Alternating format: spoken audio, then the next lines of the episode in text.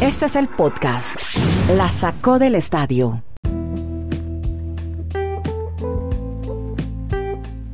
Hola, ¿cómo les va? Bienvenidos a este podcast en donde hablamos de deportes americanos con Kenneth Garay en Bristol, Dani Marulanda en el Retiro Colombia. Yo soy Nieto Molina de Santiago Chile.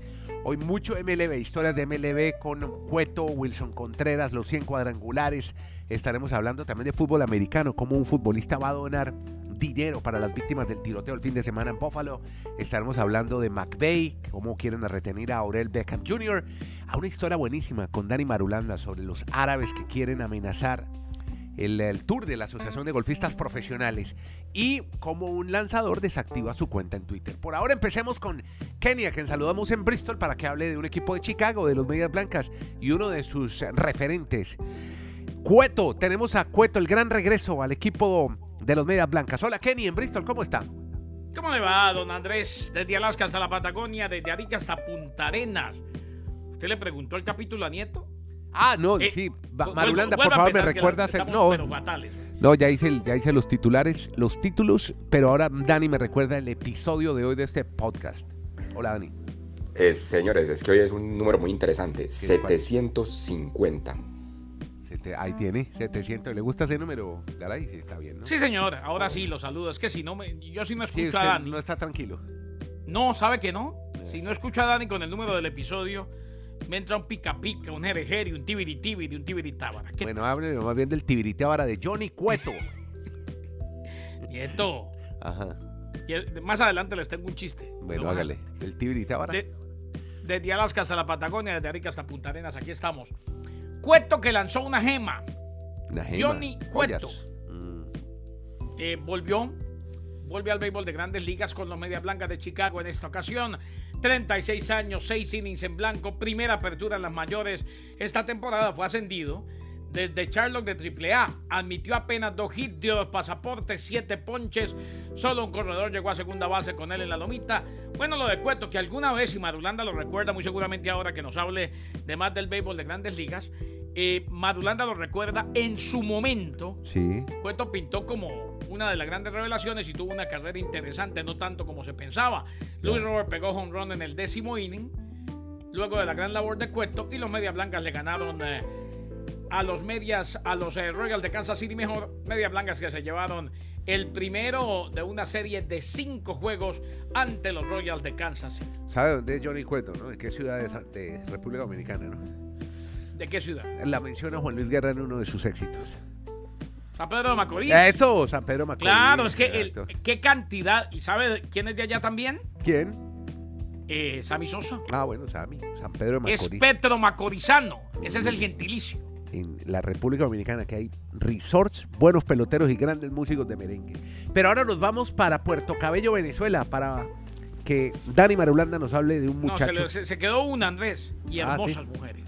Ah, también, no, son las dominicanas muy bellas, claro. Dios las bendiga a las quisqueyanas. Bueno, ni hablar de las venezolanas. En Puerto Cabello, de allá es Wilson Contreras, que también tiene historias para contar en la Major League Baseball, de las que nos, las que nos va a relatar ya Dani Marulanda. Hola Dani, en el retiro, ahora sí, nuevamente. Así es, abrazos para todos, pues de otro latinoamericano al siguiente, en, este, en estas historias de grandes ligas. Wilson Contreras ayer logró su cuadrangular número 100 en grandes ligas pero tuvo la particularidad que el cuadrangular fue un gran slam, o sea, tenía la casa llena y bateó por todo el jardín izquierdo.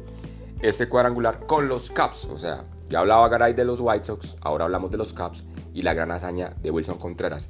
Pero además de, de, estas partes históricas de, de cifras, de datos, también hay situaciones curiosas, Andrés, que se dieron en la jornada anterior del béisbol. Usted conoce un DJ llamado Steve Aoki, nacido en Miami, de padre japonés. Japoneses, sí, ha ido varias veces a Colombia y a Chile, gran DJ, sí, ha hecho canciones con músicos bueno, pues, locales. Lo invitaron, sí, lo invitaron al parque de los Red Sox de Boston a hacer un lanzamiento, como la parte inaugural del juego. Pero yo les los invito a que vayan a ver el video. Jamás en la vida había visto el lanzamiento más perverso en la historia de, algún invitado. ¿Pero le ganó al de Max Verstappen? O sea, quedó claro que era DJ. Sí, sí, lo, que pasa es que normalmente los que invitan cuando no son deportistas, pues la bola ni siquiera les llega al plato, no les llega al home, no les llega al catcher. Este señor fue todo lo contrario. Se pasó. Lanzó una, salva, una salvajada que la tiró casi a la segunda grada. Para el tablero. casi, casi descalabra a un muchachito ahí. O sea, si no está la, red de contención que tienen. A la segunda bandeja te fue. estaríamos hablando de, un, de una situación Pero que fue pues, muy lamentable de que no hemos tenido un aficionado. Pero yo no sé qué le pasó a este muchacho. O sea, la risa que le dio al jugador de los Red Sox estaba haciendo como de catcher cuando vio que esa bola pasó por encima de todo el mundo y cayó arriba en las mallas. Reitero, casi que en la segunda bandeja de, de las gradas, pues fue una situación bastante cómica con este DJ. Y la otra situación, oye, ¿cómo será, ¿cómo será Andrés ir a ver a los Orioles de Baltimore? Que tuvo más emoción lo que vivió un niño en la tribuna que el partido contra los Yankees. Ah, sí. resulta que el papá, ¿usted lo vio?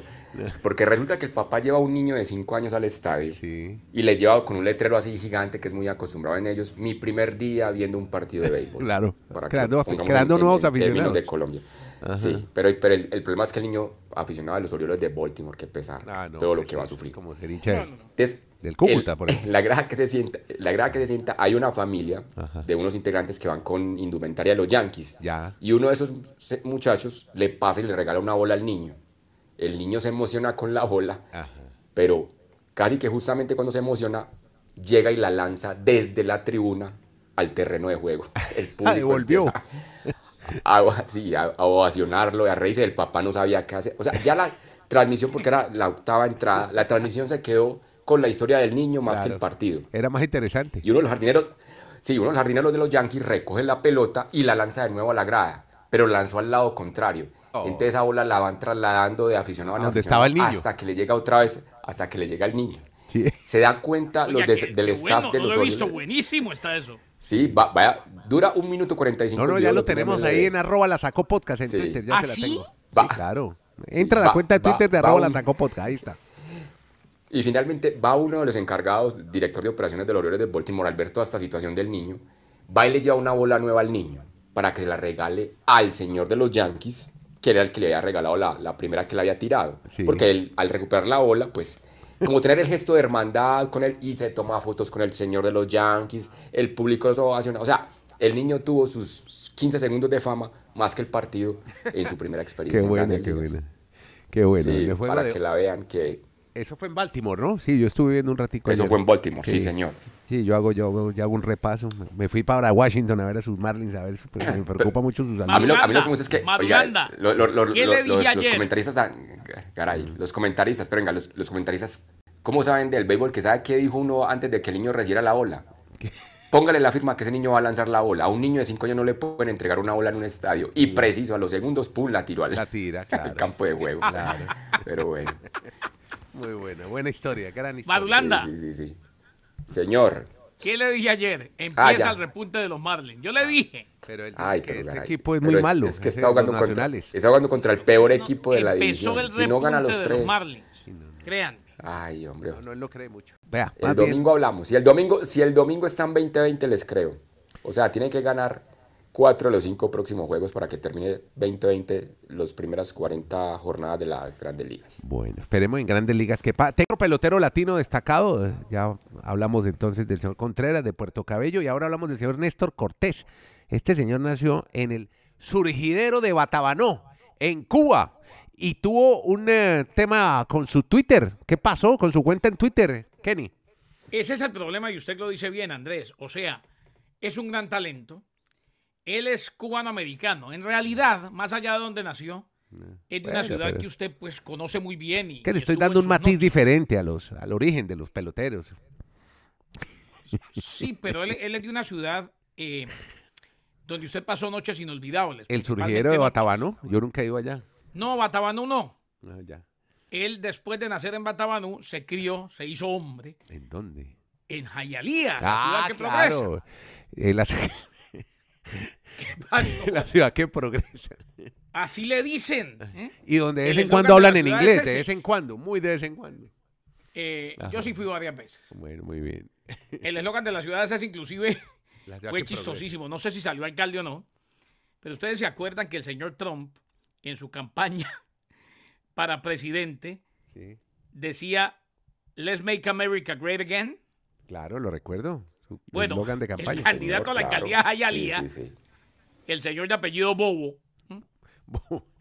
De apellido, el apellido se llamaba, el apellido era Bobo. B-O-B-O. Ah, mire usted, qué curioso. Decía, let's make Jayalía great again. Ese era el eslogan del tipo, pero bueno. Y usted lo viera en televisión, eso era para morirse la risa. Muy bueno. No sé cómo le fue al final. Entonces, Néstor Cortés. Mr. Bobo, bueno, cuéntelo de Cortés. Desactivó, ponga ahí, Hayalía Mayor Bobo, y se va a dar cuenta quién es el hombre. Bueno, dale. Néstor Cortés, pitcher de los Yankees, tuvo que desactivar la cuenta de Twitter.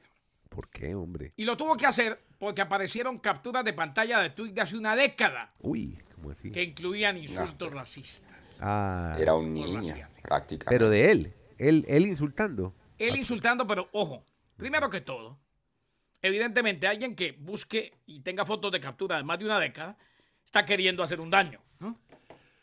Porque en 10 años las personas cambian mucho. Ahora, Cortés, según, según lo que se ha venido analizando, parecía estar citando letras de rap en al menos algunos de los tweets. O sea, no parecía estar usando las palabras para degradar a nadie directamente. Sentí que no era el mensaje correcto que quería enviar cuando tenía 17 años. ¿eh? Esto lo dijo antes del partido contra los Orioles de Baltimore. Eso sí, reconoció que no es aceptable. Por eso desactivó su Twitter para limpiar absolutamente todo. Cortés, que ha sido uno de los mejores lanzadores de las mayores esta temporada con una efectividad de 1.3 después de siete aperturas. Sí, terrible. Y qué bueno que lo borró. Eh, ahora, hombre, sí tendríamos que analizar las cosas caso por caso, determinar si de verdad está ofendiendo o está repitiendo letras de raps que muchas veces degradan a mucha gente, denigran a mucha gente. y, y, además, hombre, 17 a 27. Las personas a los 17 años hacen o repiten muchas cosas irresponsables.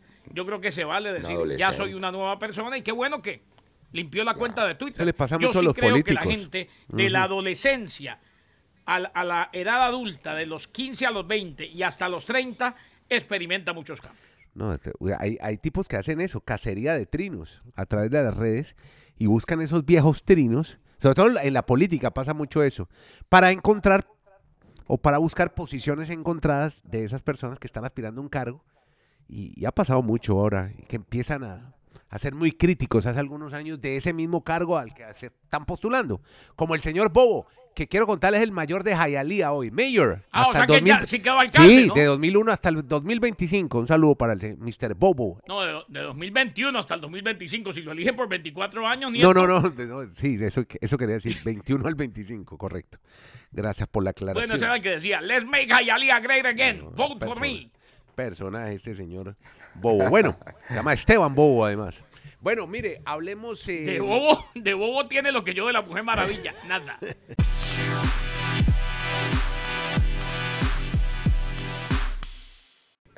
Bueno, metámonos en terrenos de NFL porque tenemos historias bien interesantes. Una que trae Dani Marulanda sobre McVeigh que quiere retener a Odell Beckham Jr. Y también tiene algo de Watson, de, de su amigo de Sean Watson que se va de viaje, ¿no? ¿Para dónde se va? Pues arranquemos con Odell Beckham Jr., porque realmente es uno de los agentes libres más codiciados y que todavía en esta fecha no ha renovado con nadie en, la NFL. Y dice Sean McVay que aguanten, que ellos quieren retener a este jugador que fue vital para llegar al Super Bowl y ganarlo. Vamos a ver entonces, va, a ser una cuestión creo que más, más que todo de numeritos, porque Beckham además que quiere tener nuevamente un contrato multimillonario antes de irse a otro equipo. Y la otra historia es del amigo de Sean Watson. que se va Ha invitado a sus jugadores ofensivos, sí, los ha invitado a sus amigos ofensivos del equipo de los Cleveland Browns. ¿A dónde se van? A entrenar un fin de semana en las Bahamas. Ah, mira vos. Están programando en total 30 jugadores, o sea, 27 le confirmaron de una, listo, nos vamos. Había dos que había que esperar que tramitaran el pasaporte para irse a hacer unos entrenamientos específicos en un resort exclusivo en Bahamas. La gente dirá, pero ¿por qué hace eso? Ese, contrato que tiene de John Watson le da para llevar prácticamente a, al que quiera a las Bahamas. Y es habitual que antes de la temporada, sobre todo para compenetrarse más como en la forma de ser de los jugadores, en convivir, la parte de la convivencia es muy importante, hacen esto. Por ejemplo, Baker Mayfield, cuando estuvo en los Browns como el quarterback titular, siempre los llevaba un fin de semana a su lugar natal de nacimiento en Texas, en Austin. Pero yo creo que hay mucha diferencia, Garay, entre llevarlo a uno a Austin, Texas, en que llevarlo a las Bahamas. Obviamente en el viaje. Eso, de las Bahamas se puede prestar para muchas cosas, cuidado. Mucha interpretación. Sí, sí, sí. Claro, pero entonces esa es la gran diferencia. Y entre los que están, que no han confirmado el viaje, es Baker Mayfield. Baker Mayfield no ha dicho que va a viajar con ellos. O sea, van a tratar de acomodar a ese jugador. Hombre. Sería el colmo. pero ahí está entonces de Sean Watson tratando de hacer grupo, unión y pues motivando a sus compañeros, pagándoles todo, los, el viaje, la, la estadía, la alimentación durante un fin de semana en las Bahamas para irse haciendo grupo, como dicen los entrenadores, y sobre todo de John Watson, que quiere mostrar que va a ser el, el hombre líder de esa franquicia de los Cleveland Browns. Bueno, Dani, ¿usted qué se atreve a pasa allá, Sí, hágale. Mientras eso pasa allá. Una reflexión. por favor. ¿Ustedes creen? Y esta se, va a ir a, hacer masajes allá. ¿Se van a ir a hacer no, masajes no, no, allá sé, No sé, los masajes, hay más. Todo deportista necesita masajes. Ahora. Ah, bueno. Por supuesto. Eh, claro. Ahora, ¿ustedes creen que si no hubiera pasado todo lo que pasó, él lo lleva a las Bahamas? Bueno, ahí queda la pregunta.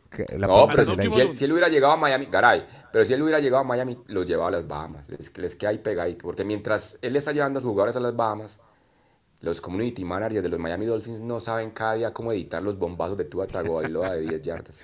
¿Se vio, vio la última, la última yo no, imagen? Yo no, yo, es, que, yo soy anti-bully. Eh, Dani, yo, no voy a matonear a, nadie, yo simplemente voy a ver la temporada y creo en Tua. Pero ¿qué ha pasado con los lanzamientos de Tua? nada, nada, que gente como Dani y como varios de los de interés mezquino y mala fe están burlándose del muchacho que está entrenándose. Esperemos a ver que les va a callar la jetica a todos. Sí, tiene su gorrito es que ayer, ayer, es que Andrés, ayer se abrió el campo de entrenamiento de los Miami Dolphins eh, ya para todos los jugadores. Es, estos, días empiezan a abrir los campos de entrenamiento para la primavera. Entonces le editan un lanzamiento que le hacen Gerald Waddle. Cuando lo atrapa Waddle, ¿no? Pues celebra como si hubiese ganado el Super Bowl. Entonces llama mucho la atención es por qué esos videos que están publicando en redes sociales le están dando tanta importancia a simplemente pero, una, ¿Pero volvieron o qué? ¿Siguen, ¿Siguen mandando? No, porque siguen en la misma. el, el objetivo de muchos es, el mismo? es ese. No, son varios. Son, es otro diferente. No, la semana pasada hablamos de uno también. Por eso, porque la gente se sienta lo que, lo que en la palabra se llama silla de escarnecedores, mm. bullies, matoneros. Pero que lo hagan los mismos del equipo, los community managers. No, no, no, ellos no. ellos ponen el video y el video es muy bueno y es resaltando lo de Tua. Pero la gente en redes lo tergiversa y lo vuelven nada al muchacho. Sí. Lo, que pasa es que el video le hacen una toma como entre contrapicado, entonces parece que se viera más lejos de lo que lo lanzara. O sea, no es la trayectoria normal cuando tienen la cámara abierta. Entonces por eso es que genera tantos comentarios y la gente se burla. Sí, sí, van detrás del balón Ya estamos diciendo que no es la trayectoria de cuando tienes la cámara abierta, cuando, cuando la gente quiere dañar al ser humano. el balón, yo he visto el video, es solo al balón, no, se ve más. Por eso, solo se va al balón, entonces no se sabe exactamente cuánto avanza, cuánto, entonces por eso es que la gente le genera tanta hilaria. Ah. Pero la semana pasada era, un, era, un, era opcional, o sea, tú vas muy juicioso y vas a los opcionales.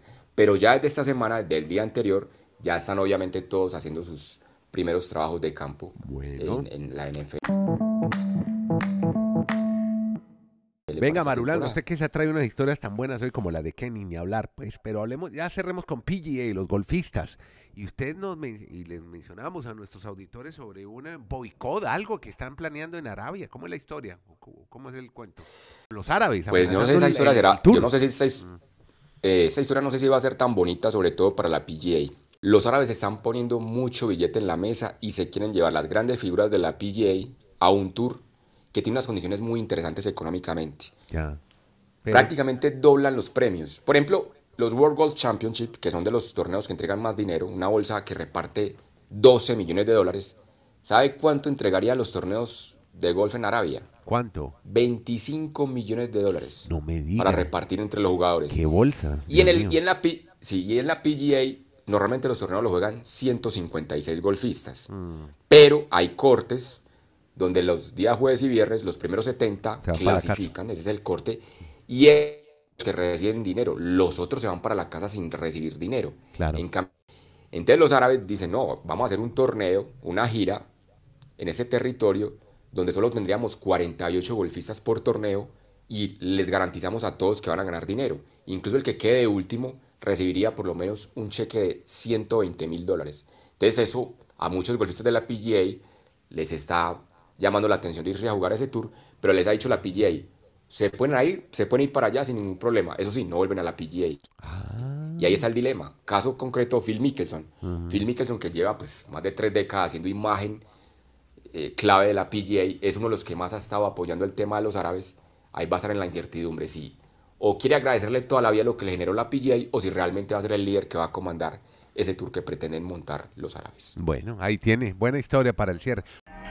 Podcast La Sacó del Estadio. En Twitter, arroba La Sacó Podcast.